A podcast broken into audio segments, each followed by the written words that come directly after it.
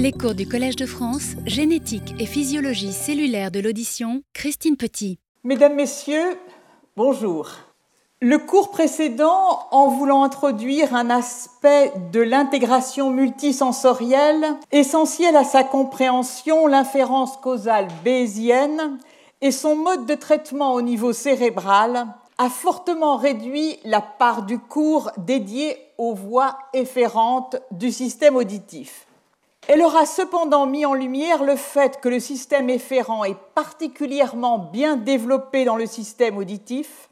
Elle aura été rappelé qu'il a été découvert au niveau du tronc cérébral par la mise en évidence du faisceau olivo-cochléaire, en réalité sous forme de deux faisceaux, l'un médian et l'autre latéral, formant respectivement le complexe olivo-cochléaire médian abrégé en MOC et latéral abrégé en LOC. Ce système doit impérativement ne pas être confondu avec le système impliqué dans la localisation de la source sonore dans le plan horizontal, fondé sur la computation des signaux arrivant à l'une et l'autre oreille. Confusion qui pourrait tenir au fait qu'il est lui aussi situé dans l'olive supérieure avec l'olive supérieure médiane qui traite le délai temporel entre l'arrivée d'un son à l'une et l'autre oreille permettant de localiser les sources sonores de basse fréquence, et l'olive supérieure latérale qui traite la localisation de la source sonore en s'appuyant, ceci pour les hautes fréquences, sur leur intensité et en s'appuyant sur la différence d'intensité du son arrivant à l'une et l'autre oreille dès lors que la source qui l'émet s'écarte de la ligne médiane. Alors voici ici un schéma qui montre les voies de la localisation des voies qui sont impliquées dans un système de type afférent dans la localisation de la source sonore et au-dessous les voies dont nous avons parlé la semaine passée dans le système efférent dont nous avons vu les caractéristiques. Alors, euh, juste d'un mot, les corps cellulaires afférents de l'olive supérieure médiane, ici indiqués par MSO et latéral indiqué par LSO, sont situés au centre de ces structures, alors que les corps cellulaires efférents du complexe olivo-cochléaire médian et du complexe olivo-cochléaire latéral sont par rapport à ces structures afférentes ici localisées en périphérie. L'étude du système efférent dans sa partie terminale olivo-cochléaire a bien démontré son activité inhibitrice sur la réponse mécanique de la cochlée principalement via le complexe olivo-cochléaire médian qui agit sur les cellules ciliées externes et contrôle aussi leur maturation. Cette étude a aussi établi l'activité inhibitrice du complexe euh, olivo-cochléaire latéral et activité exercée sur les neurones auditifs primaires, les neurones afférents des cellules ciliées internes, activité inhibitrice qui, durant la maturation des cellules ciliées internes, va se projeter euh, sur les cellules ciliées internes, modifiant leur taux de décharge spontanée et, comme l'a proposé Elisabeth Glovaski, participant peut-être à la maturation même des cellules ciliées internes. Alors, nous avons vu aussi que le développement des techniques d'optogénétique et des techniques optiques nouvelles qui permettent d'augmenter ou de supprimer à volonté l'activité d'une population neuronale donnée permet aujourd'hui d'aborder de façon efficace le rôle du système auditif efférent et tout particulièrement là où les efférences sont massives c'est-à-dire les efférences, elles sont particulièrement massives au niveau supérieur, c'est-à-dire entre le cortex et le thalamus auditif, entre le cortex auditif et le thalamus auditif, et entre le cortex auditif et le colliculus inférieur.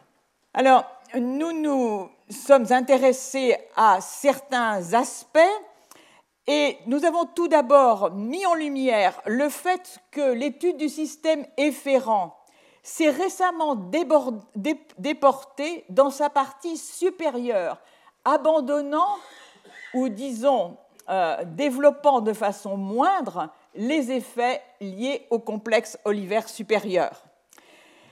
Alors, l'activité alors, activité, nous avons vu l'activité de ce complexe sur la mécanique cochléaire, mais activité n'est pas fonction, et déterminer la fonction du système olivo-cochléaire reste relativement difficile.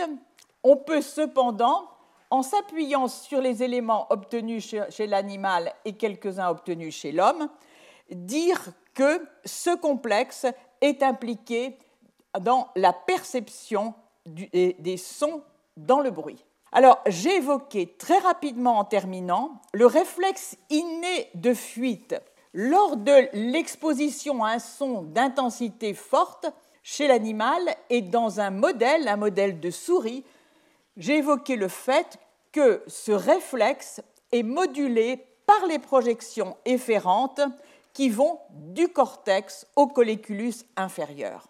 Alors, on peut anticiper que le déchiffrage des circuits impliquant les efférences pourra être mené très efficacement chez la souris, espèce dans laquelle on dispose de l'ensemble des outils de la génétique et de l'optogénétique, mais identifier la fonction de modulation que les efférences ont sur les afférences ou leurs circuits va demander le développement d'une batterie de tests comportementaux dès lors que l'on s'intéressera à autre chose qu'à des réponses de type réflexe.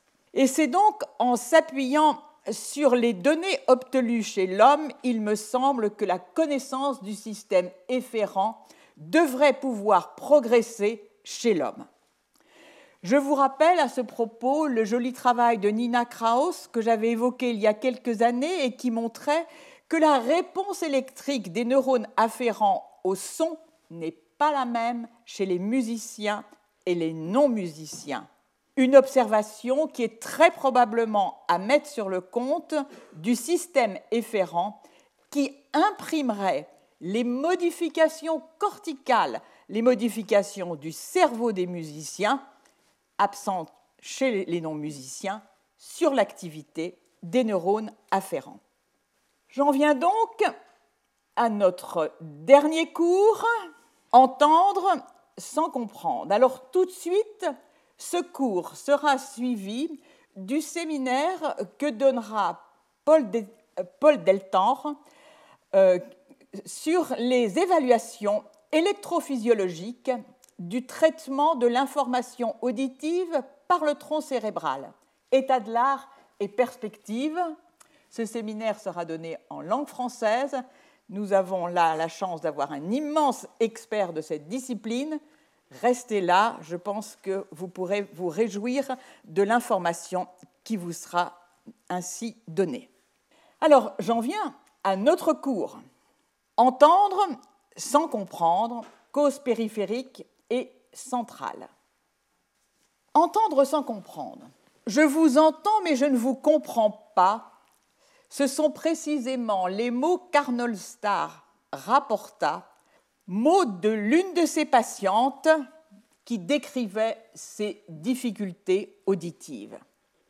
Dans un article publié en 1996, dont vous voyez ici la première page, publiée, dont le premier auteur est Arnold Starr, il décrit une dizaine de patients, enfants et adultes jeunes, qui présentent des atteintes auditives dont les tests physiologiques et comportementaux indiquent selon lui que l'atteinte pourrait être compatible avec ce qu'il appelle une anomalie de la portion auditive du nerf 8 du crâne.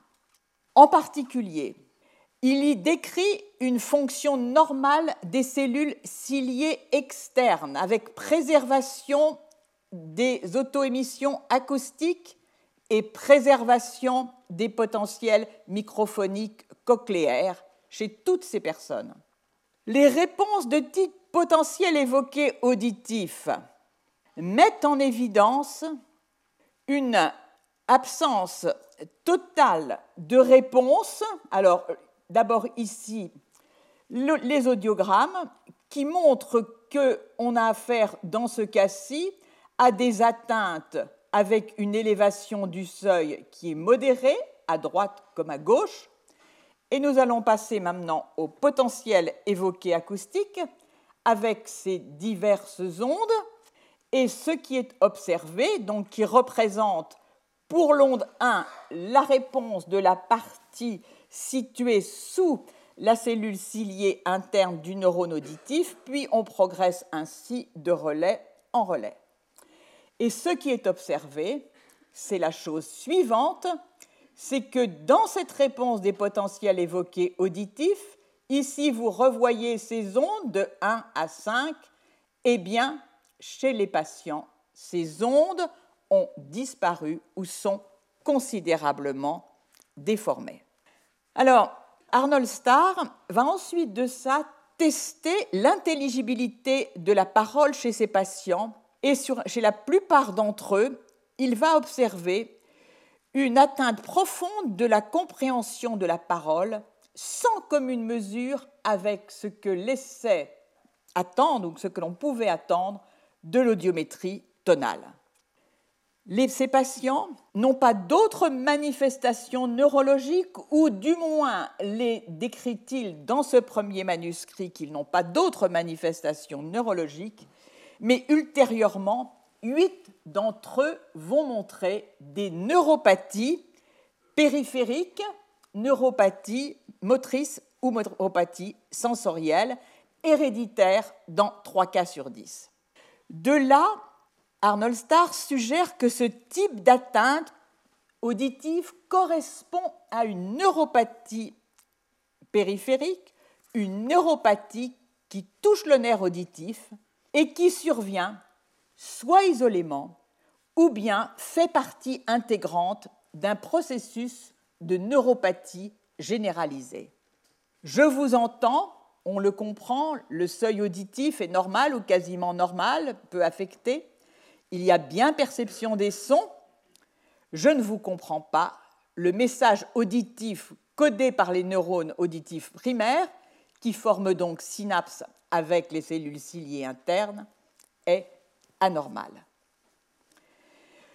Nous allons maintenant voir ce que l'on sait aujourd'hui des neuropathies auditives dont j'aimerais souligner qu'aujourd'hui encore, elle est la seule classe des atteintes sensorielles de l'audition que l'on sache distinguer au plan clinique.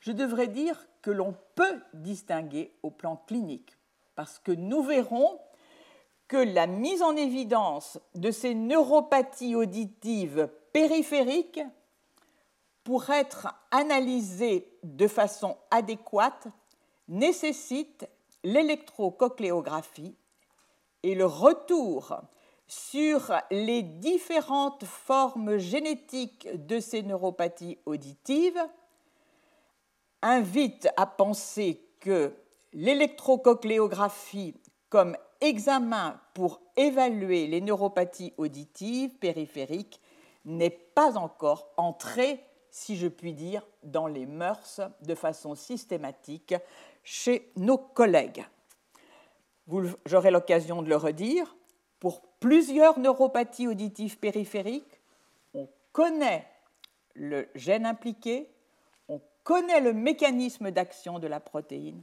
on dispose du modèle animal, pour autant, on ne peut pas mettre en parallèle une description clinique fine reposant sur l'électrocochléographie. Alors, nous verrons ensuite qu'entendre sans comprendre inclut aussi d'autres types d'atteintes qui, elles, touchent les voies auditives centrales, les cortex auditifs, atteintes qui, pour l'essentiel, s'intègrent dans la surdité neurosensorielle liée à l'âge, la presbyacousie. Alors on peut dire aujourd'hui que la situation entre neuropathie périphérique et atteinte centrale de l'audition est très contrastée. Par le nombre, tout d'abord par le nombre des personnes que touche chacune d'elles.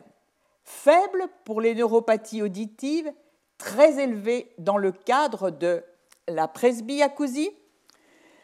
Les processus mis en jeu la connaissance accumulée, très substantiels au niveau des neuropathies périphériques, avec en partie, je l'ai mentionné, bon nombre d'atteintes héréditaires qui, à nouveau, grâce à l'approche fondée sur les modèles animaux, modèles murins correspondants, en fournit des explications physiopathologiques fines qui contrastent, comme vous allez le voir, avec les données relativement préliminaires portant sur les atteintes centrales retrouvés dans le cadre de la presbyacousie.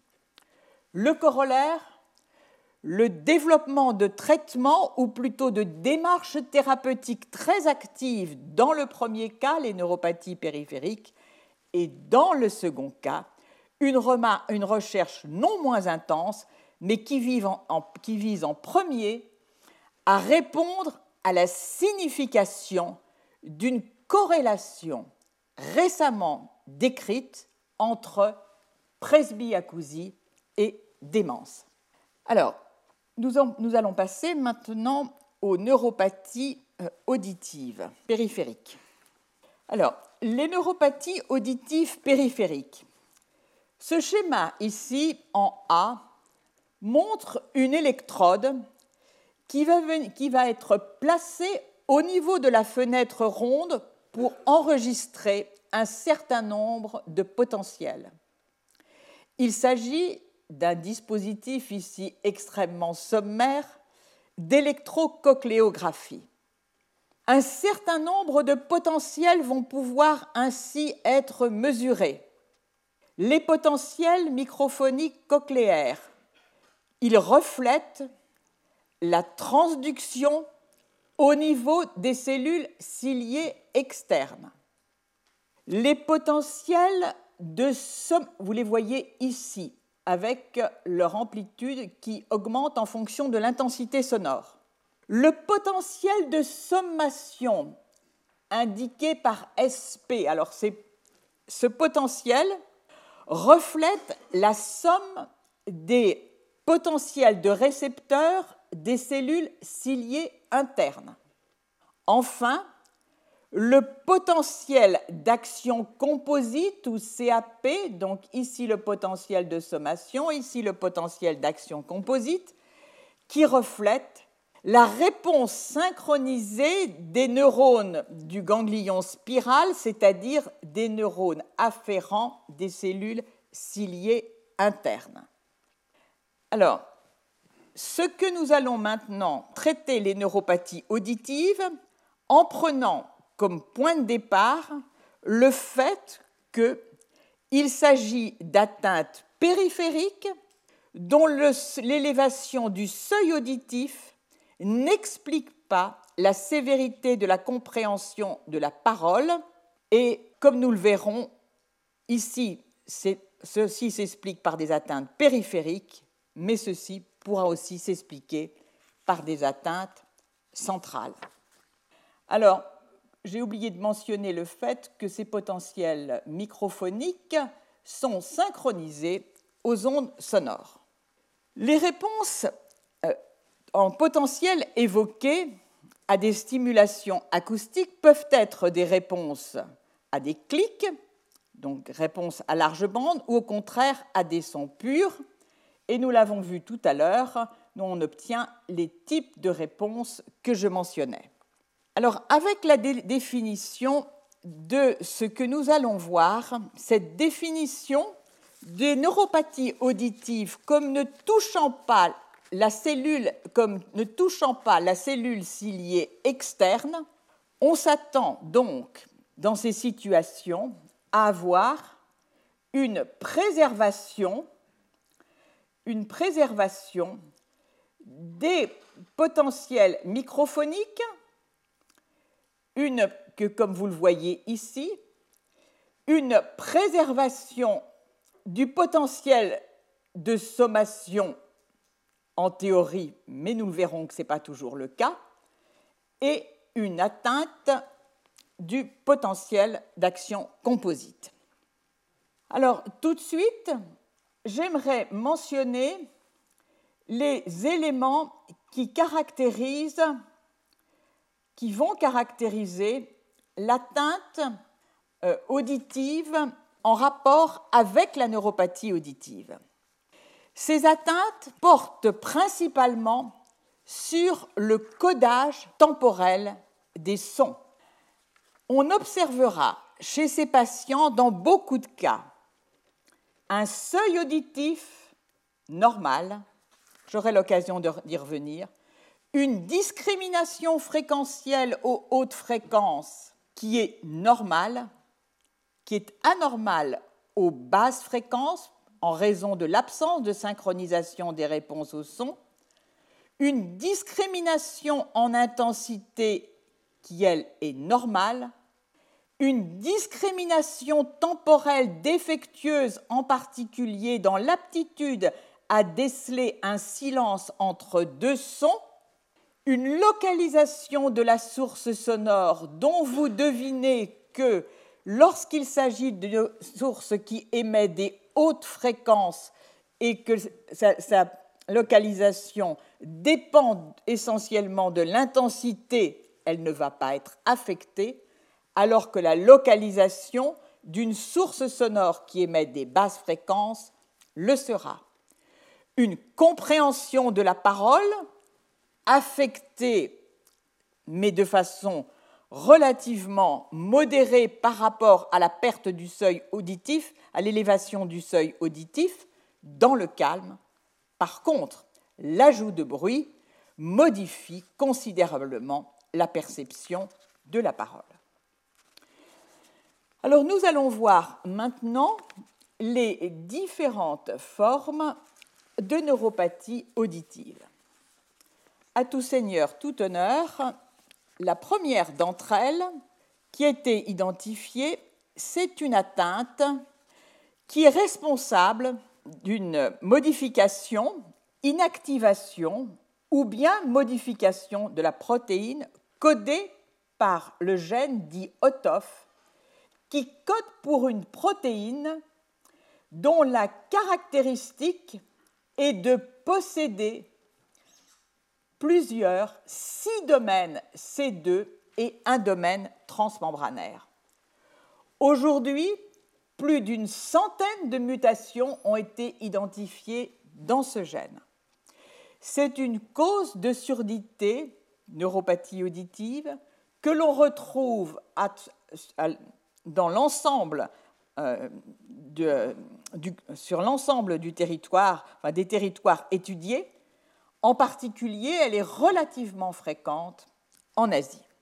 Ce que nous avons pu montrer, alors tout d'abord, nous sommes partis de l'hypothèse qui doit beaucoup à notre collègue Saïd Safiadine, qui avait étudié lors de son postdoc chez Bob Van Tolb les synaptotagmines, qui sont les senseurs calciques de la fusion entre les vésicules synaptiques et la membrane présynaptique, ce qui conduit à la libération de leur contenu, le neurotransmetteur, le glutamate. Il avait observé l'absence des deux synaptotagmines majoritaires du système nerveux central, la synaptotagmine 1 et 2. Or, ces synaptotagmines sont apparentées, apparentées seulement, mais sont voisines dans leur structure de l'autoferline, un domaine transmembranaire, mais situé en région N-terminale, et deux domaines de type C2 qui lie le calcium. D'où l'hypothèse, lorsque nous avons isolé ce gène, l'hypothèse selon laquelle l'autoferline pourrait en quelque sorte se substituer à la synaptotagmine 1 et 2 manquante et jouer le rôle de senseur calcique de la fusion entre les vésicules synaptiques et la membrane présynaptique. Le gène, nous l'avons identifié en 1999 et on peut dire qu'il nous a fallu au total travailler une vingtaine d'années pour pouvoir comprendre l'activité de cette protéine. Comme le, marque, montre ce marquage, euh, alors, ce marquage de la protéine par des anticorps couplés à l'or, l'autoferline est liée aux vésicules synaptiques et de façon moindre à la membrane présynaptique. Voici ici le schéma d'une synapse conventionnelle avec une vésicule synaptique et la membrane présynaptique. Vous reconnaissez la synaptotagmine 1 ici qui va lier le calcium, déclenchant en s'appuyant sur et en faisant fusionner le complexe fusogène SNAR, la fusion des vésicules synaptiques avec la membrane présynaptique. Eh bien, petit à petit, l'ensemble, la majorité des protéines que l'on dit indispensables à la fusion des vésicules synaptiques avec la membrane présynaptique dans d'autres euh, synapses, nous avons pu montrer que beaucoup étaient absentes et nous avons pu aboutir, grâce au développement de modèles animaux, pas simplement l'inactivation du gène, mais la modification fine de ces domaines, des domaines C2 de l'autoferline, de ces six domaines, nous en avons rapporté jusqu'ici la modification d'un seul, ce que nous avons fait dans ce domaine C2C, le troisième en partant de l'extrémité terminale, nous avons modifié par mutagénèse les sites, les acides aminés qui, deux des trois acides aminés qui se lient au calcium. Nous obtenions ainsi une autoferline dont l'affinité pour le calcium était abaissée. Et la question qui venait ensuite est quels sont parmi les paramètres impliqués dans la fusion, qui comprend le cycle de la vésicule, son exocytose, son endocytose, quelles sont les étapes qui sont maintenant dépendantes d'une concentration de calcium plus élevée que normalement? Et la réponse a été la suivante, elle est schématisée ici. L'autoferline est indispensable à la fusion entre les vésicules synaptiques et la membrane présynaptique. Elle est aussi indispensable au recyclage des vésicules synaptiques elles-mêmes. Nous poursuivons avec ces neuropathies auditives. Eh bien, cette autoferline se lie à ce canal calcique dépendant du voltage qui, après dépolarisation de la cellule ciliée interne, sous l'effet de la stimulation sonore, va s'ouvrir, livrant passage à ces ions calciques qui vont venir stimuler l'autoferline. Eh bien, deuxième protéine à mettre dans ce tableau, le canal CAV1-3 et tout particulièrement sa sous-unité alpha. C'est à nouveau une surdité héréditaire, mais associée à des troubles de conduction cardiaque, qui a permis de montrer que ce canal avait un rôle indispensable et l'atteinte auditive qui n'a pas bénéficié d'électrococolographie à ce jour est une atteinte du même type que celle attendue pour l'autoferline, c'est-à-dire qui rend la cellule interne quasiment muette. Il n'y aura pas ou peu de libération du neurotransmetteur. Alors, je schématise à l'excès, puisque le tableau dont je, quand je vous dis pas de libération du neurotransmetteur, c'est vrai lorsqu'il y a mutation de type inactivation complète de l'autoferline, il existe des mutations qui sont des mutations dites faux sens, qui changent un acide aminé par un autre, dans lesquelles il y a une anomalie de libération du neurotransmetteur Et l'électrocochléographie, alors, sera non pas plate, hein, mais à l'inverse, on pourra observer des, synchronisations.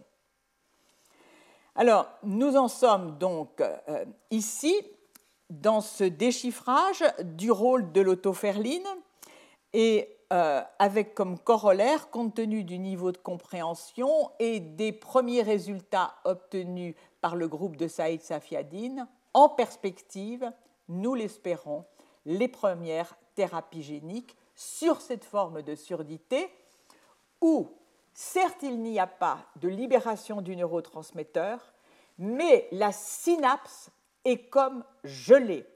Elle est comme gelée et dès lors que l'on réintroduit sous la forme d'un ADN complémentaire un ADN qui va coder pour l'autoferline, il y a restauration de la libération du neurotransmetteur. Alors, vous le comprenez, nous sommes bien dans un tableau typique de neuropathie auditive si on décrit les neuropathies auditives périphériques comme atteinte donc euh, de, en particulier, des décharges au niveau du nerf auditif. On est dans un, un système dans lequel seule, excusez-moi, la cellule ciliée interne est touchée, que ce soit avec l'atteinte du gène qui code pour le K23 ou l'autoferline. Donc on peut enregistrer des réponses au niveau des cellules ciliées externes. Dernier élément, et je vous le disais, malheureusement, euh, nous aimerions savoir plus ce que nous donnerait en particulier l'électrocochléographie, en particulier au niveau du potentiel de sommation qui nous dirait si la transduction, comme on s'y attend, est bien efficace dans les cellules ciliées internes de ces deux atteintes génétiques. Même chose, l'atteinte du transporteur du glutamate qui fait rentrer le glutamate dans la vésicule synaptique, dont le, gène le plus exprimé au niveau de la cellule ciliée interne code pour le transporteur VGLUT3 eh bien, vous voyez ici la différence de réponse au niveau des potentiels évoqués acoustiques qui sont plats. Par contre, si on stimule directement le nerf, on a une réponse qui est comparable à celle observée chez une souris sauvage. Donc, les trois exemples que je viens de mettre en place sont trois exemples d'atteintes génétiques qui porte sur la synapse des cellules ciliées externes. Il internes. Il faudrait y ajouter deux autres exemples.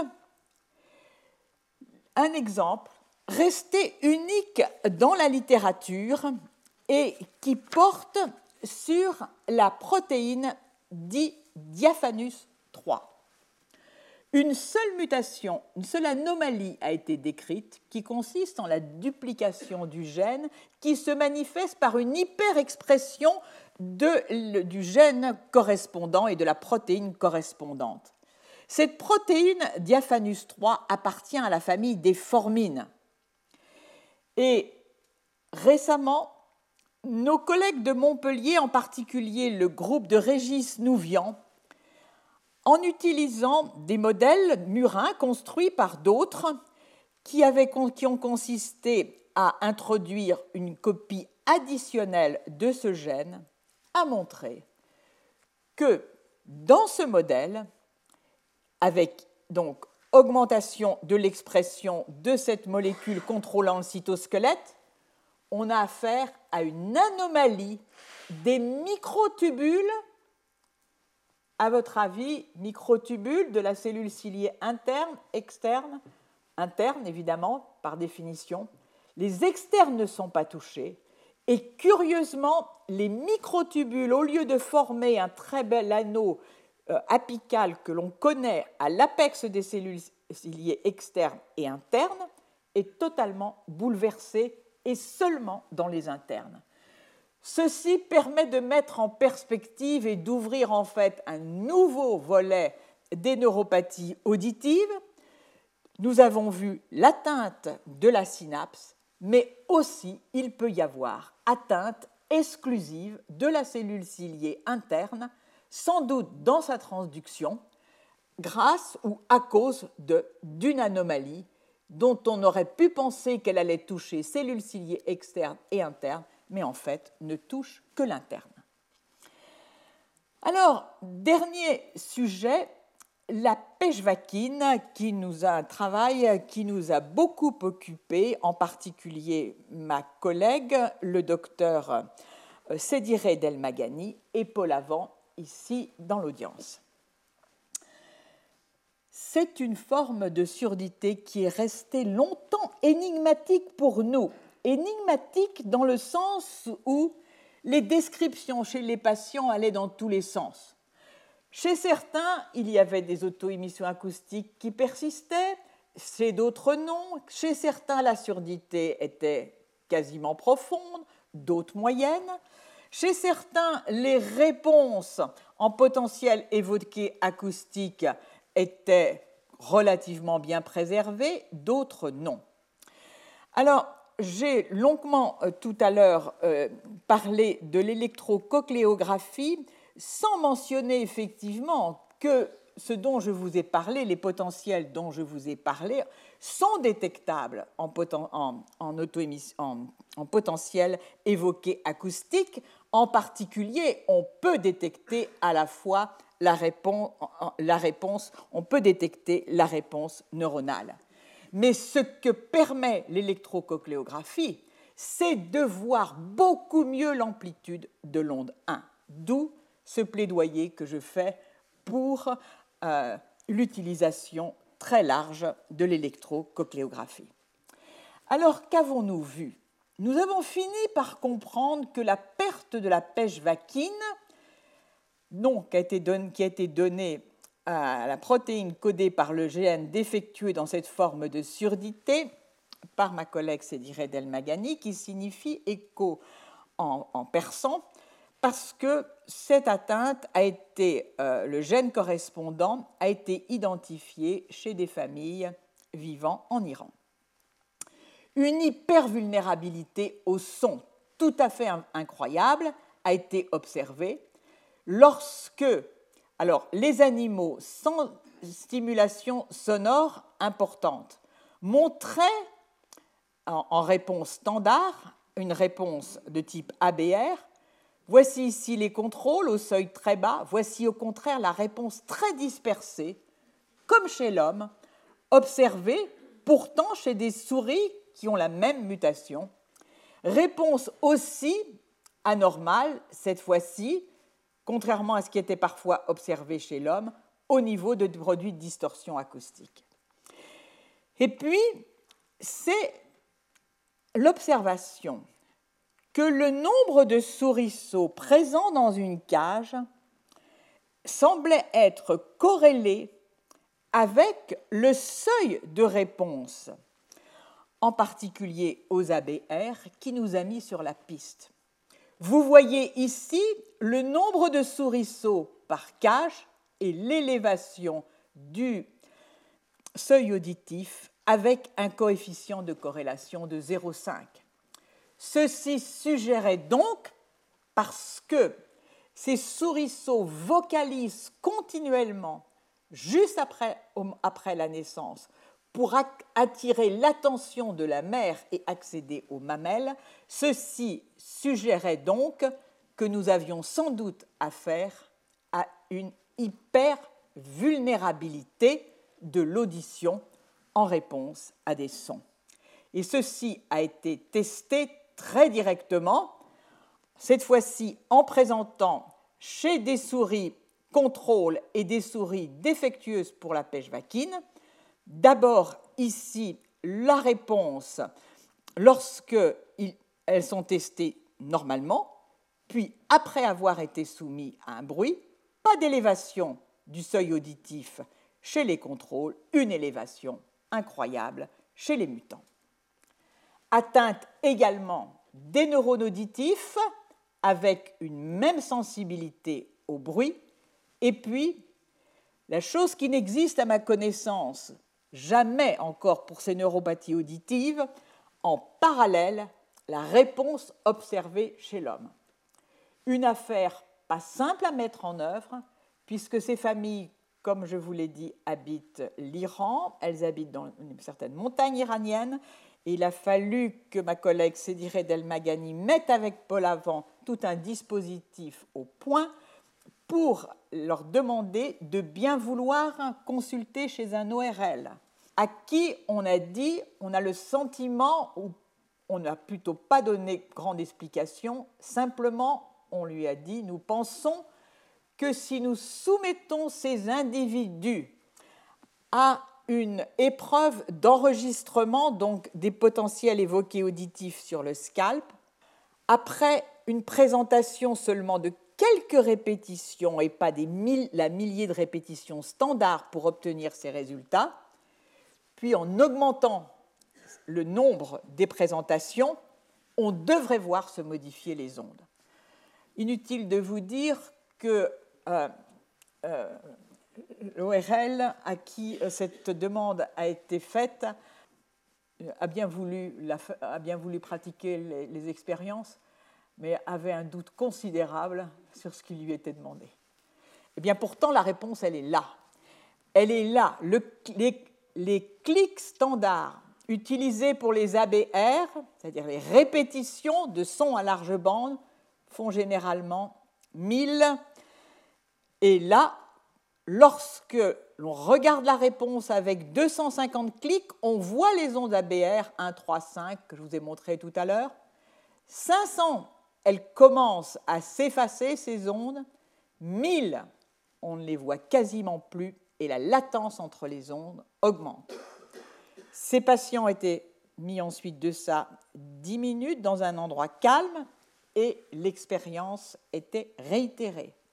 Et là, c'est seulement après 500 clics que l'on voyait s'effacer les ondes ABR et la latence croître. On a là la, la, situation absolument identique à celle que nous avons observée chez les souris dont nous avions délété le gène qui code pour la pêche vaquine. Alors maintenant, nous avons progressé, nous avons progressé dans la physiopathologie, nous avons pu montrer qu'on a affaire à une atteinte du peroxysome. Le peroxysome, c'est cet organelle qui a été découvert par Christian de Duve en 1966, que vous voyez ici, c'est un organelle métabolique, il est extrêmement dynamique, son nombre, sa forme, son contenu enzymatique changent de façon considérable en fonction des demandes de la demande cellulaire et il est impliqué dans le métabolisme lipidique et dans le métabolisme redox. Qui dit métabolisme redox pense immédiatement a ou fait le parallélisme avec l'hypervulnérabilité au son. Pourquoi? La réponse au son se traduit par la production d'espèces réactives de l'oxygène, les ROS en anglais, qui entraînent donc un déséquilibre du métabolisme redox dans lequel interviennent certaines enzymes cytoplasmiques, mais les deux organelles principaux la mitochondrie et le peroxysome. Donc, voici ici euh, cette surdité liée à la pêche vaquine. Nous avons fait récemment un pas de plus et que je vais brièvement résumer. Nous avons pu montrer que le rôle de la pêche vaquine dans cette protection contre contre les effets du son dans cette protection redox est lié au fait que la pêche vaquine est indispensable à la prolifération des peroxysomes qu'induit le son. En l'absence de pêche vaquine, il n'y a pas de prolifération de ces peroxysomes.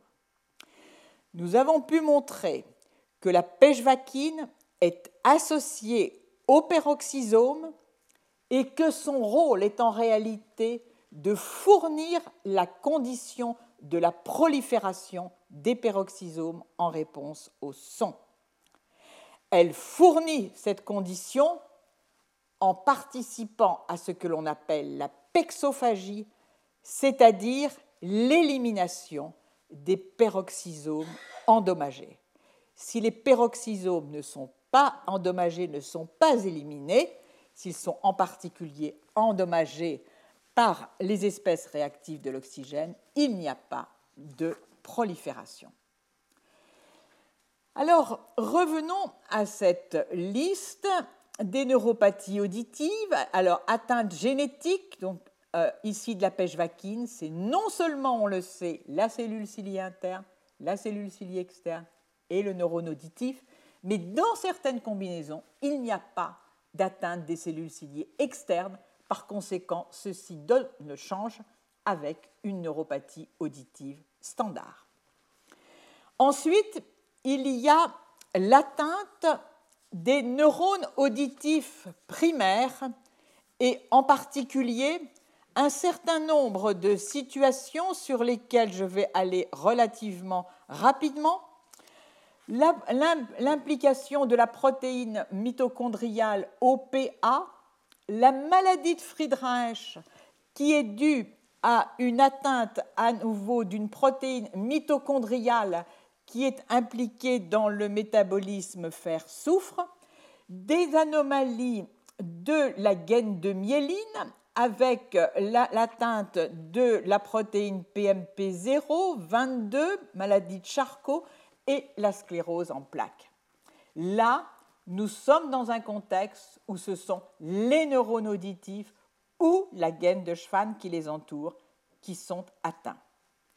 Enfin, il existe des anomalies métaboliques, l'hyperbilirubinémie, le déficit en biotinidase récemment rapporté et dans une protéine anti-apoptotique dont on connaît peu encore les effets. Et dernier élément de ces neuropathies auditives périphériques, l'effet de l'hyperexposition au bruit et l'effet de l'âge. Alors, l'effet de l'hyperexposition au bruit et de l'âge m'incite à vous représenter ce que j'ai déjà eu l'occasion de discuter, qui est la situation suivante. Je vais passer malgré tout assez rapidement. La cellule ciliée interne reçoit, donc la vraie cellule sensorielle, un contingent de trois fibres afférentes qui ont des caractéristiques distinctes. Un seuil de réponse tantôt élevé, tantôt faible, et un seuil et une des décharges spontanées tantôt élevées, faibles. Dans le cadre de l'hyperexposition au bruit, comme dans celui du vieillissement, va nous intéresser ce contingent de fibres, ici en bleu ciel, dont le seuil de réponse est élevé et la décharge spontanée faible. Alors, ces trois types de neurones, vous les voyez à nouveau représentés avec leur dynamique de décharge en fonction de la stimulation sonore. Et donc, à nouveau, ces neurones qui vont nous intéresser, qui ont un taux de décharge spontanée faible, et même en réponse à une stimulation sonore qui reste faible, et la stimulation doit atteindre un certain seuil relativement élevé pour qu'il soit activé. La démonstration a été apportée qu'il y a, lorsque le son est présenté en présence de bruit, ici, ces fibres qui déchargent de façon très dynamique avec un seuil de réponse assez faible, ces, fibres pardon, sont effectivement, elles sont en particulier atteintes dans le bruit et euh, elles sont atteintes, leur réponse est atteinte dans le bruit et même chose donc pour ces fibres qui ont un faible taux de décharge. J'en viens à l'épidémiologie. Je vous l'ai dit, les neuropathies auditives touche peu de personnes. La situation est complètement différente si on s'intéresse à la surdité liée à l'âge dont vous voyez ici progresser la prévalence très régulièrement au-delà de 30-40 ans. De plus, le nombre des personnes atteintes est absolument considérable puisque nous savons aujourd'hui que la surdité liée au bruit menace 1,1 million de jeunes adolescents exposés au bruit dans le cadre récréatif et que chez la personne vieillissante, on, s'attend, on attend à avant 2050 que 450 millions de personnes seront atteintes de presbyacousie avec des types de facteurs favorisant génétiques et environnementaux et un déclin cognitif sur lesquels je vais revenir. Alors, juste pour rappel, rappel cette diapositive montrant que les lésions dues à la surexposition au bruit ne sont pas le seul fait des sons intenses, mais que c'est l'énergie acoustique qui doit être prise en considération, c'est-à-dire le produit de l'intensité multiplié par le temps d'exposition. Alors, je vais maintenant en venir au sujet presbyacousie et démence. Depuis 2005, c'est-à-dire c'est assez récent, on a commencé à suspecter chez la personne, que chez la, personne âgée, la fréquence de l'association perte auditive et déclin cognitif ou perte auditive et démence. Une situation dans, dans laquelle on peut anticiper que la perte de la compréhension de la parole sera plus importante que ne la laissent escompter les examens audiométriques standards, en particulier l'audiométrie tonale. C'est donc une autre forme d'entendre sans comprendre. La démence en 2015, alors je ne vais pas vous fournir de définition de la démence parce qu'elle elle manque aujourd'hui de clarté, mais sachez qu'on y, euh, y fait participer, enfin y participe les maladies d'Alzheimer et les démences vasculaires. Alors en 2015, la démence affectait 45 millions de de la population au-delà de 65 ans à travers le monde et les projections indiquent que ce nombre aura triplé avant 2050 en raison du vieillissement de la population. La perte de l'audition liée à l'âge, nous venons de le voir, atteindra aussi avant 2050, cette fois-ci, 450 millions de personnes. Un certain nombre de travaux d'histopathologie cérébrale post-mortem ont examiné la présence des plaques amyloïdes, celles que l'on trouve en particulier dans la maladie d'Alzheimer, la présence d'atteintes sous forme d'atteinte de la microvascularisation, alors les plaques sont ici figurées en bleu, les anomalies de la microvascularisation en rouge, et ensuite les corps de Lewy que l'on trouve dans certaines démences sévères. Et il a été assigné à ces examens post-mortem cérébraux faits sur 151 cerveaux un indice que nous voyez ici, un score qui va entre 0 et 9.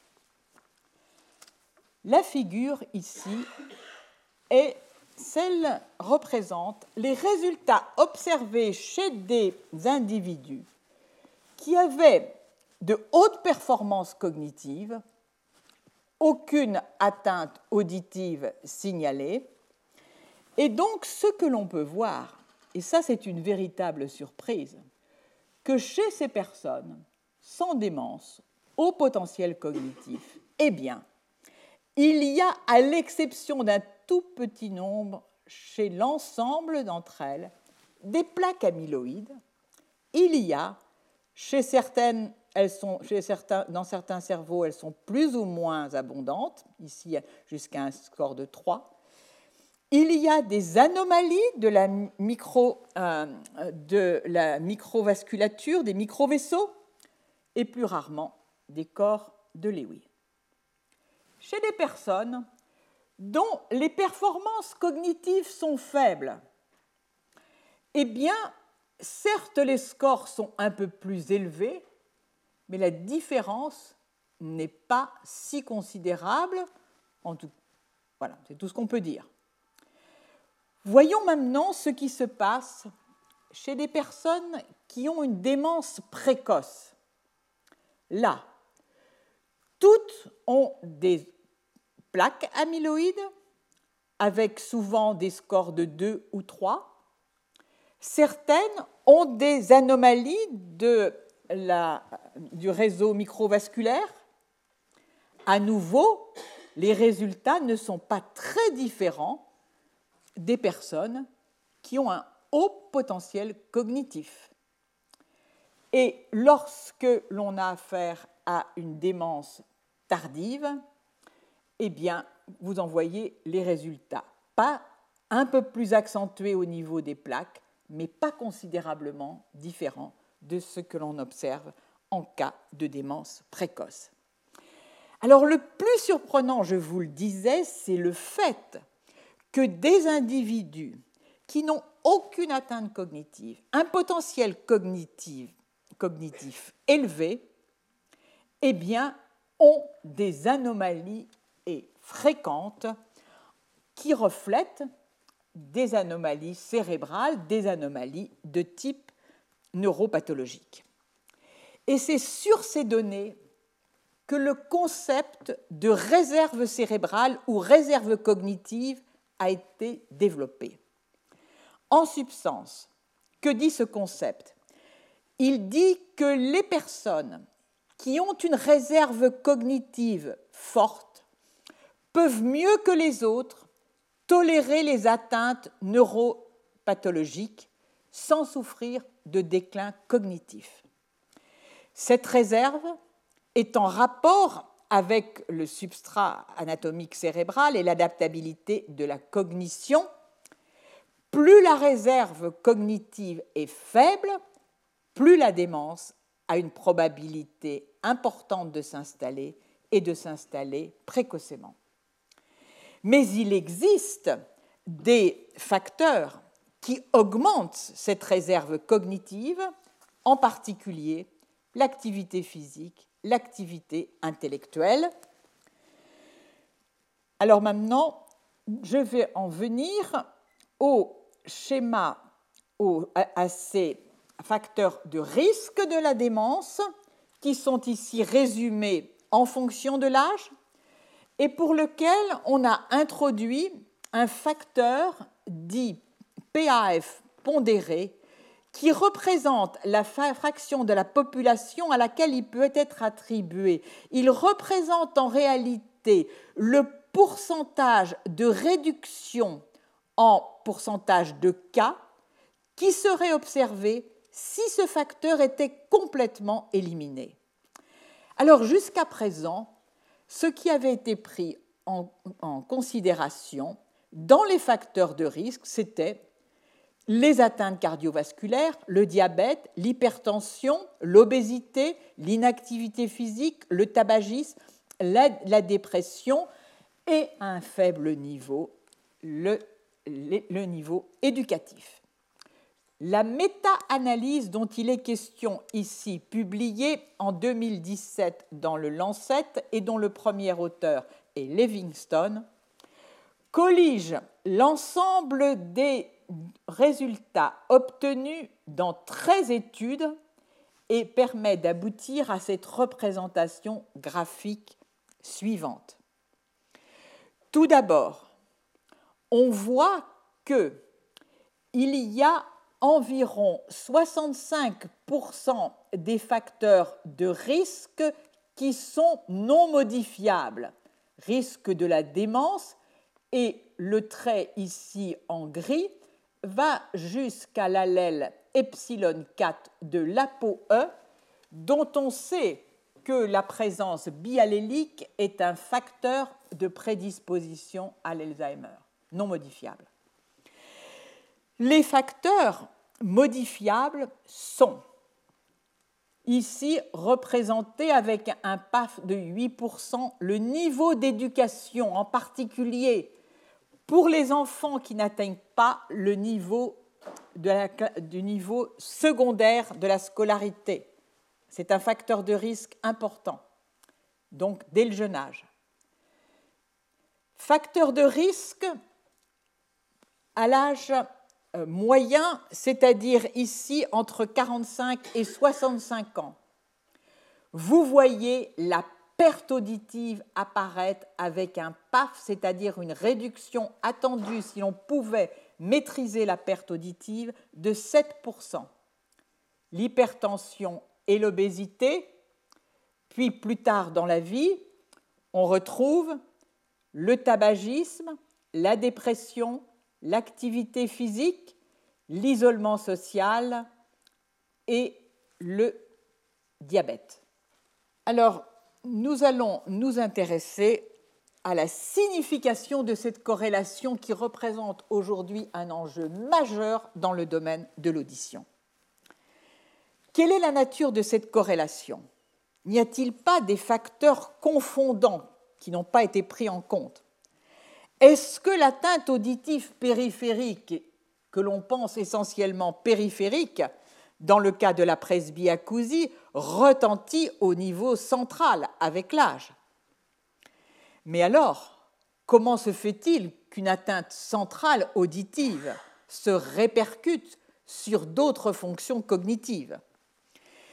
Les pertes, auditives corrélées à la démence sont-elles dues à des atteintes auditives qui porteraient en réalité essentiellement sur le système auditif central Ou bien, toute atteinte auditive est-elle à l'origine, par exemple, euh, qui conduit par exemple à un isolement Va-t-elle être un facteur de risque de démence Et la perte de l'audition conduit à l'isolement? Ou bien, toute atteinte auditive, quelle qu'en soit son origine, peut conduire, nous l'avons vu, à une dépression, qui est aussi un facteur de risque de la démence. Alors nous allons brièvement nous intéresser à la presbyacousie. La presbyacousie, en règle générale, elle est décrite, elle est décrite comme une surdité neurosensorielle se développant avec l'âge et affectant souvent, mais pas toujours, préférentiellement les hautes fréquences. Les études que, que j'ai évoquées tout à l'heure pêchent, comme beaucoup d'études, par le fait que la presbyacousie a été diagnostiquée sur des audiogrammes n'allant pas au-delà de 4 kHz.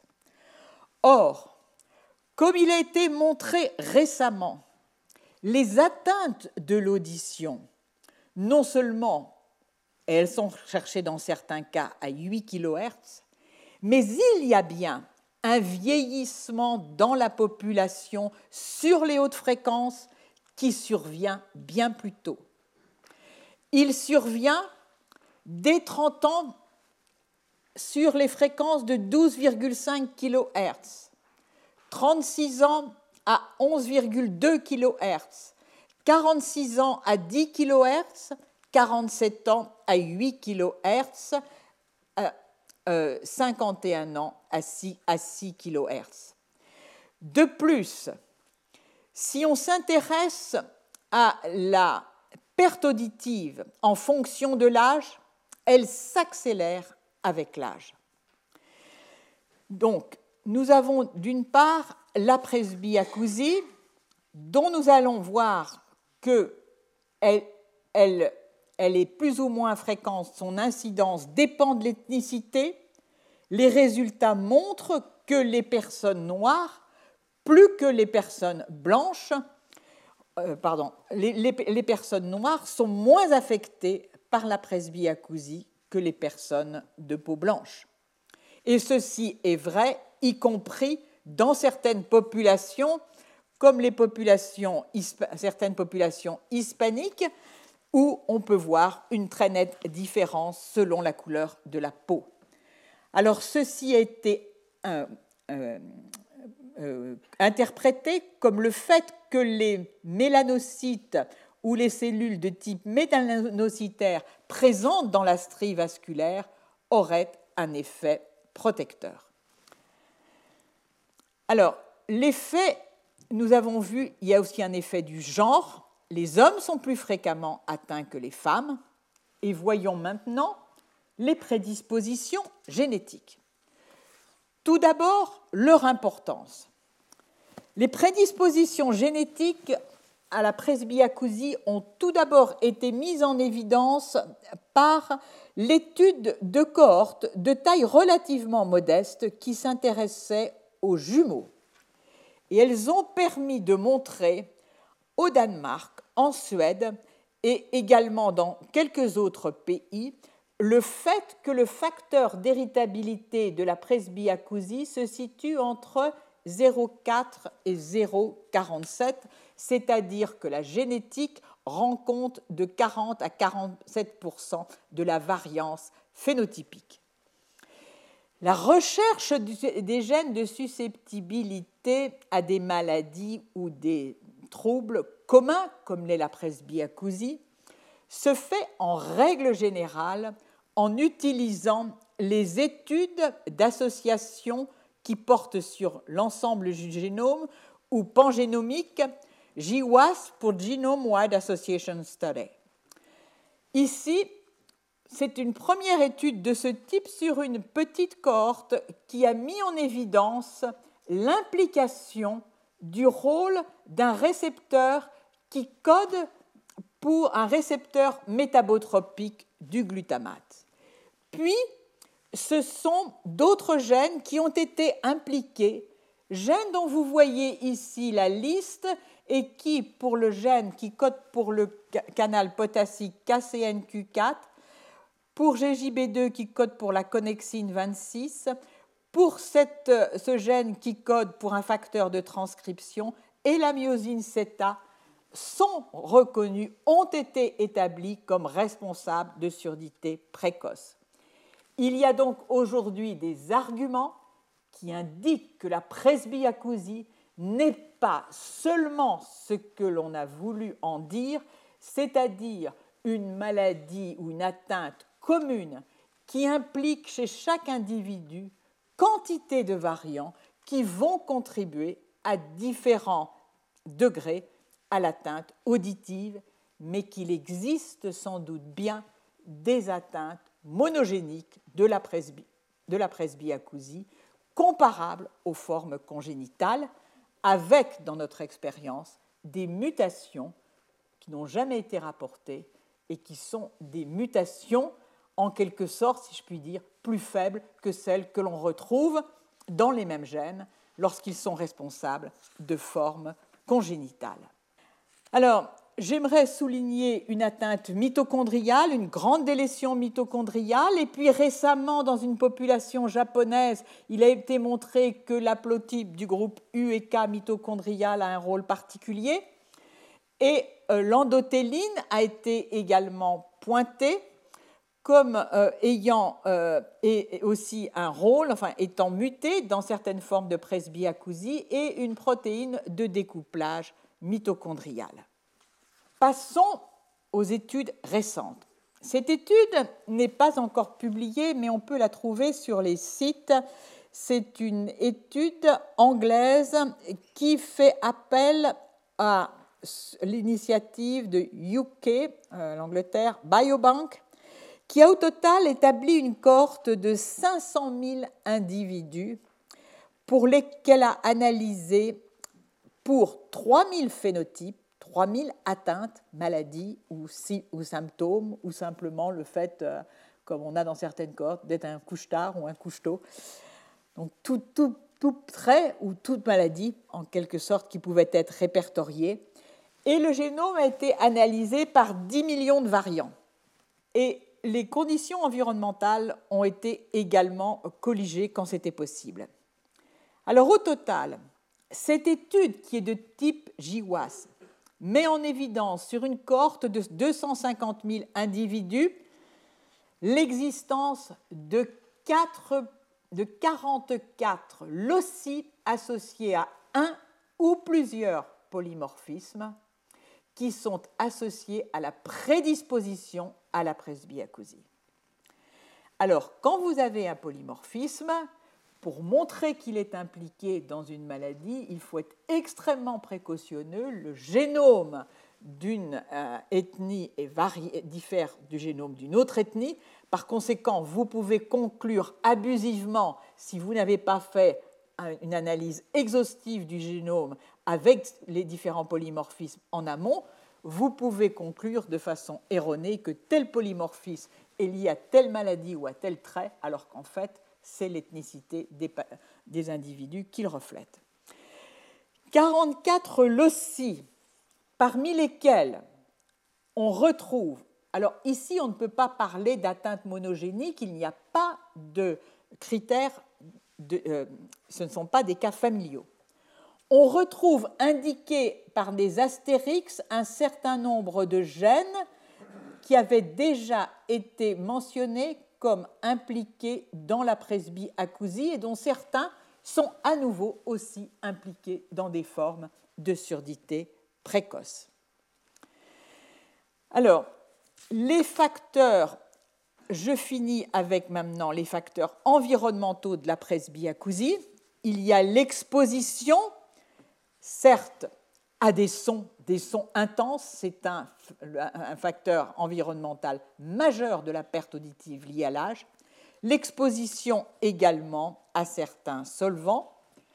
Et puis, il me faut introduire le terme, à mon avis pas très heureux, de perte auditive cachée, qui existe aussi bien dans les surdités liées au bruit et dont on s'attend à ce qu'il existe aussi dans la presbyacousie, qui traduit le fait que le seuil auditif est peu affecté alors que euh, la personne entend ou plutôt ne comprend pas la parole.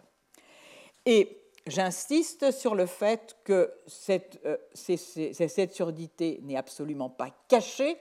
Il suffirait à nouveau de pratiquer une électrocochréographie pour voir de façon bien distincte l'onde 1 et pouvoir la caractériser, ainsi que les deux autres potentiels que j'évoquais précédemment.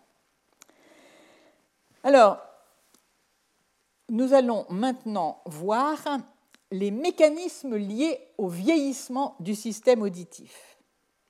Au niveau périphérique, nous reposons encore sur la description qu'en a fait euh, euh, pardon, pardon, exactement comment on prononce, en 1974, et qui a divisé en quatre classes l'anatomopathologie, en tout cas les atteintes liées de la presbyacousie. Vous avez ici à nouveau une représentation schématique de la cochlée où vous voyez les cellules ciliées externes, la cellule ciliée interne, les neurones auditifs, la strie vasculaire qui fournit l'énergie et le qui est le gradient électrique qui soutient le courant de mécanotransduction, et ici les fibrocytes cochléaires. Premier type d'atteinte, les atteintes sensorielle, atteinte qui touche les cellules sensorielles, mais d'emblée, il a été précisé, comme vous le voyez ici, qu'il ne s'agissait pas d'atteinte pure, souvent coexistaient des atteintes, des dégénérescences même des neurones qui ont été attribuées à un effet rétrograde au fait que les cellules ciliées internes ne fonctionnant plus leurs neurones afférents se trouvaient affectés. Atteinte neurale, avec cette représentation tout à fait spectaculaire de la perte des neurones avec l'âge.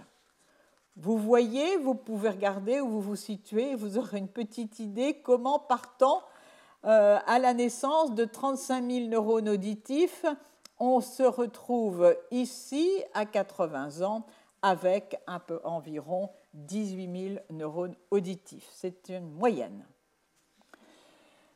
Alors ensuite de ça, la presbyacousie neurale, donc avec atteinte des neurones, à nouveau identifiés par Schockneck, avec parfois associé des atteintes de la strie vasculaire.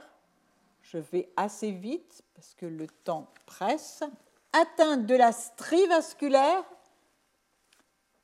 troisième forme donc de presbyacousie, avec ces images assez spectaculaires, vous voyez ici, entre les deux flèches, la vascularisation de la strie vasculaire, interrompue ici et complètement absente à l'extrémité de la cochlée dans ce cas. Et puis, une quatrième classe euh, que Schöckneck a appelée atrophie cochléaire avec atteinte de la membrane basilaire et de l'organe de Corti. Alors récemment, Charles Lieberman a repris les études sur les os temporaux de personnes atteintes de presbyacousie et a confirmé, en utilisant des méthodes en particulier de comptage automatique des différents types cellulaires, il a confirmé ces descriptions, descriptions qui sont corrélées avec une audiométrie tonale qui est ici schématisée. Atteinte striale, atteinte de toutes les fréquences et atteinte relativement modeste. Atteinte sensorielle, atteinte qui prédomine sur les hautes fréquences, pardon, c'est celle-là, qui prédomine sur les, sur les hautes fréquences de façon considérable, affectant peu les basses fréquences, et atteinte ici conductive qui présente donc cette pente lente. Alors, nous allons voir maintenant un autre aspect de la perte auditive liée à l'âge et nous allons nous intéresser un moment sur les effets de la surdité unilatérale les effets, le retentissement qu'elle a au niveau cortical. Alors, on peut s'intéresser non seulement au cas que je vais décrire maintenant, mais d'une façon générale à des lignées de souris et de rats qui vieillissent rapidement. Et ce qui a été fait, c'est de regarder si le système auditif central était ou non touché. Chez la souris, deux lignées de souris qui présentent une presbyacousie, CBA, C57 Black 6, et chez le rat, le rat Fischer 344 et le rat Sprague-Doulet. Alors, ce qui était montré, c'est le fait que l'on observe dans ces modèles des atteintes qui sont aussi des atteintes centrales il n'y a guère de relais centraux qui soient épargnés dans ces modèles de vieillissement chez l'animal. Atteinte du complexe olivaire supérieur chez les races Prague-Doulet. Atteinte euh, chez le macaque vieillissant du noyau médian du corps trapézoïde. Même chose chez le rat Fischer. Atteinte en règle générale des neurones parvalbumine ou des neurones qui expriment la calbindine ou la parvalbumine. C'est-à-dire que le message principal, c'est que la teinte porte principalement sur les inhibiteurs. Même chose au niveau du colliculus inférieur, où l'on voit une diminution des neurones euh, positif pour la calmindine et la calrétinine. Même chose au niveau du thalamus, ce sont les récepteurs à l'inhibiteur principal cérébral, le GABA, qui sont modifiés chez un modèle de rat atteinte de presbyacousie. Atteinte aussi qui va toucher le cortex auditif primaire, où on va avoir une décroissance des neurones, des neurones qui expriment des protéines qui lient le calcium à nouveau, et puis des modifications électrophysiologiques. Et puis, message important, il a été également trouvé qu'il existait des anomalies qui portent sur les cellules gliales, anomalies qui portent principalement sur les astrocytes, et ces anomalies sont exacerbées lorsqu'il y a une perte auditive périphérique associée. Alors au total, ces données suggèrent que les altérations liées à l'âge portent principalement sur la neurotransmission de type gamma et l'ensemble des données sont aussi en accord avec le fait qu'elles portent sur les propriétés du codage temporel au niveau du cortex auditif. Et donc, à nouveau, je vous entends, mais je ne vous comprends pas. Nous poursuivons avec, à nouveau, là je reviens sur l'animal, où plusieurs exemples ont bien démontré comment le vieillissement que l'on peut dire spontané cérébral est accéléré par une perte auditive périphérique.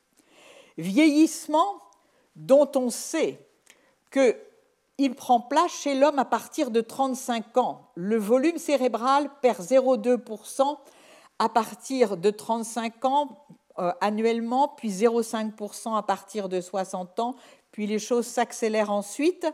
Et c'est particulièrement les zones de la mémoire, l'hippocampe, le lobe temporal, là où se traitent les sons, et également le cortex préfrontal, là où se prennent les décisions, là où on avait vu que se traite l'inférence causale, qui sont atteintes. Alors, le cortex auditif humain souffre certes d'atrophie, dont certaines sont localisées dans les régions que je viens de mentionner, mais il semble qu'il souffre aussi de l'hypoproduction de certains euh, neurotransmetteurs et en particulier du GABA. Ceci demande à être confirmé, mais il existe des méthodes aujourd'hui qui permettent, par imagerie, par résonance magnétique, d'identifier les changements neurochimiques et métaboliques. C'est ainsi que la baisse du GABA dans le cortex auditif a été identifiée.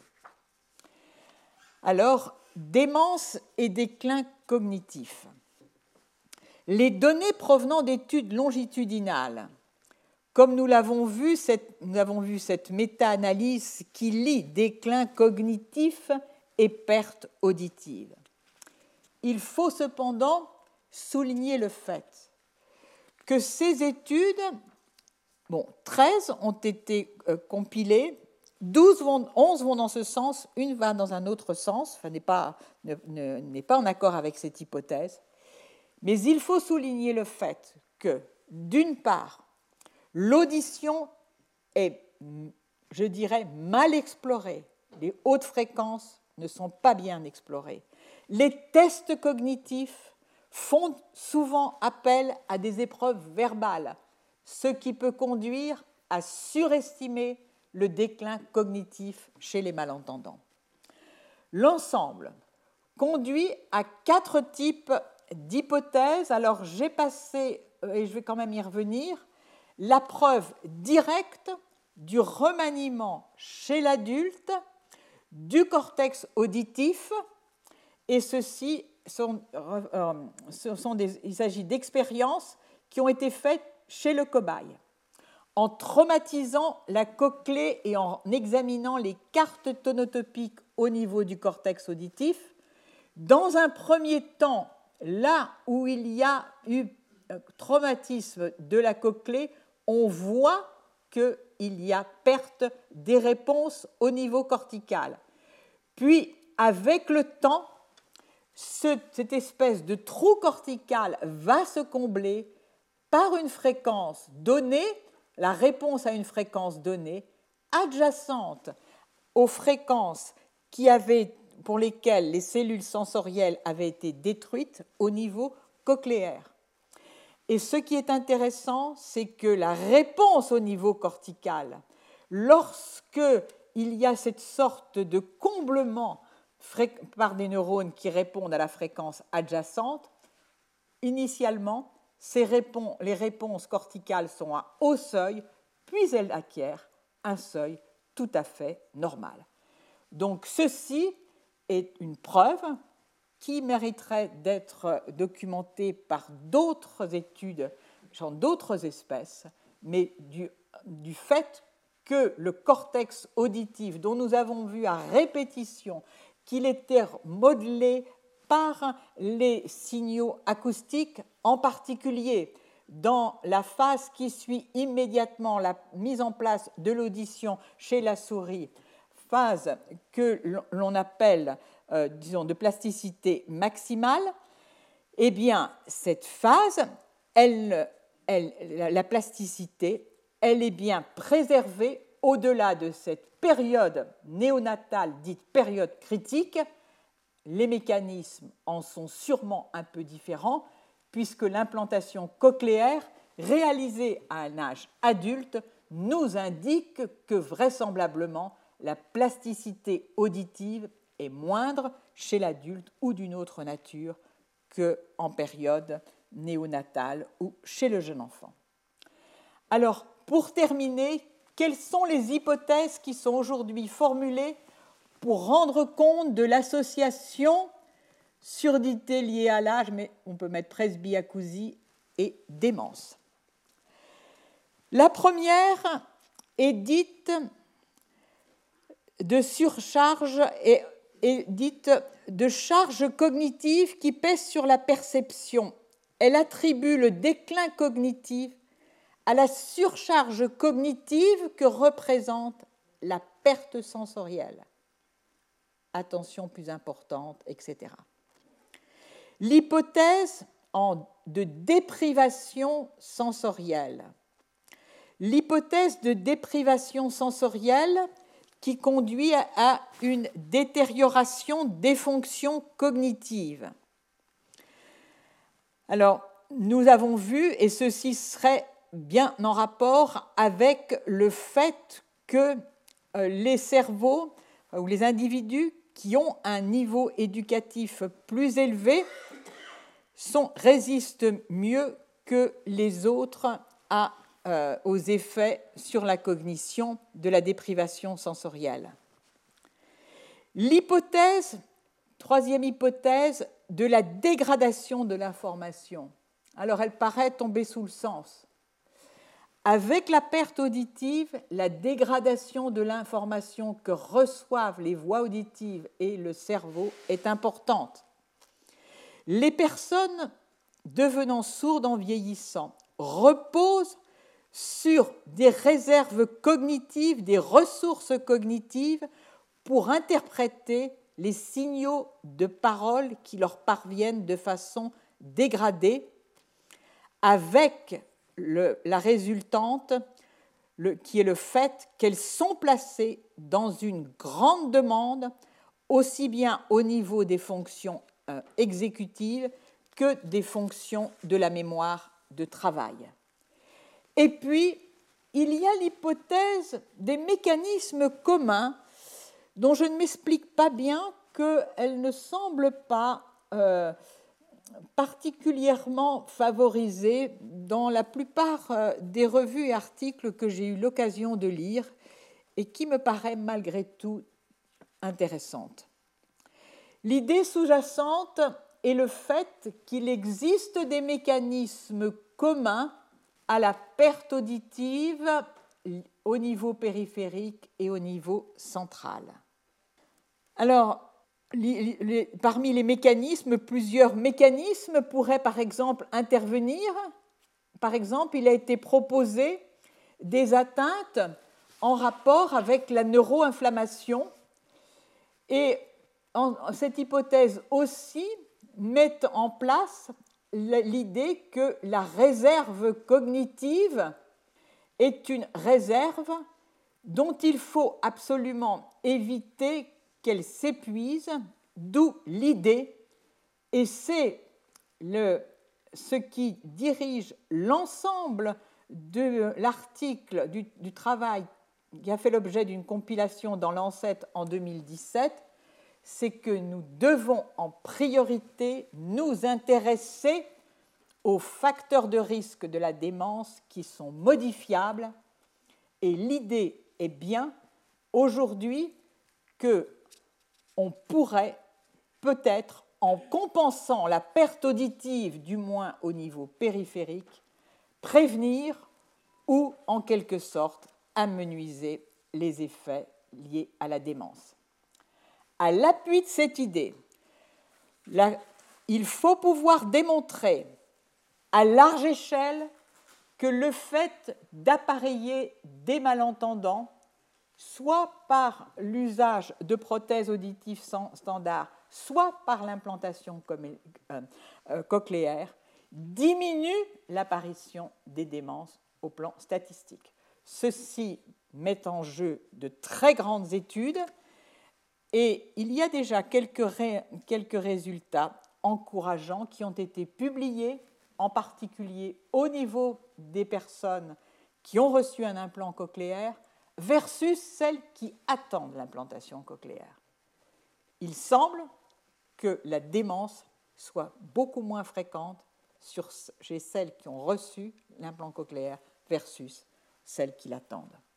Alors je terminerai avec les préconisations de l'OMS, préconisations pour la santé dévoilé le 14 mai dernier, dont l'objectif est de prévenir les risques de démence et de déclin cognitif dont se soucie l'OMS en raison du triplement de leur nombre attendu d'ici 2050. Face à ce constat, l'OMS détaille dans son rapport les facteurs de risque qui sont modifiables, facteurs de risque pour la démence qui sont modifiables. Et parmi eux, le déficit auditif est décrit dans 23 pages, ce qui veut dire l'importance qu'il revêt dans les études euh, qui sont prises en compte par l'OMS. L'OMS confirme le rôle essentiel du dépistage et de l'appareillage auditif pour la santé auditive et la qualité de vie des patients. Elle conforte, si en était besoin, la démarche actuelle dans notre pays qui donne accès à tous à l'audioprothèse avec un reste à charge zéro. Nous voyons avec cette association déclin cognitif et surdité, facteurs de risque à l'âge moyen des individus, que s'ouvre un nouveau champ de recherche comprendre la presbyacousie, la prévenir, la traiter. Et tandis que ce cours, et avec lui les moments que j'ai eu le plaisir de partager avec vous pendant 17 ans, je vous invite dès à présent à ma leçon de clôture. Elle aura lieu le 27 mars dans l'amphithéâtre Marguerite de Navarre elle suivra de peu l'ouverture de l'Institut de l'audition, où se poursuivront enseignements, recherches et découvertes. C'est donc d'avenir dont il sera question lors de la leçon de clôture. Je vous remercie de votre attention. Retrouvez tous les contenus du Collège de France sur www.colège-2-france.fr.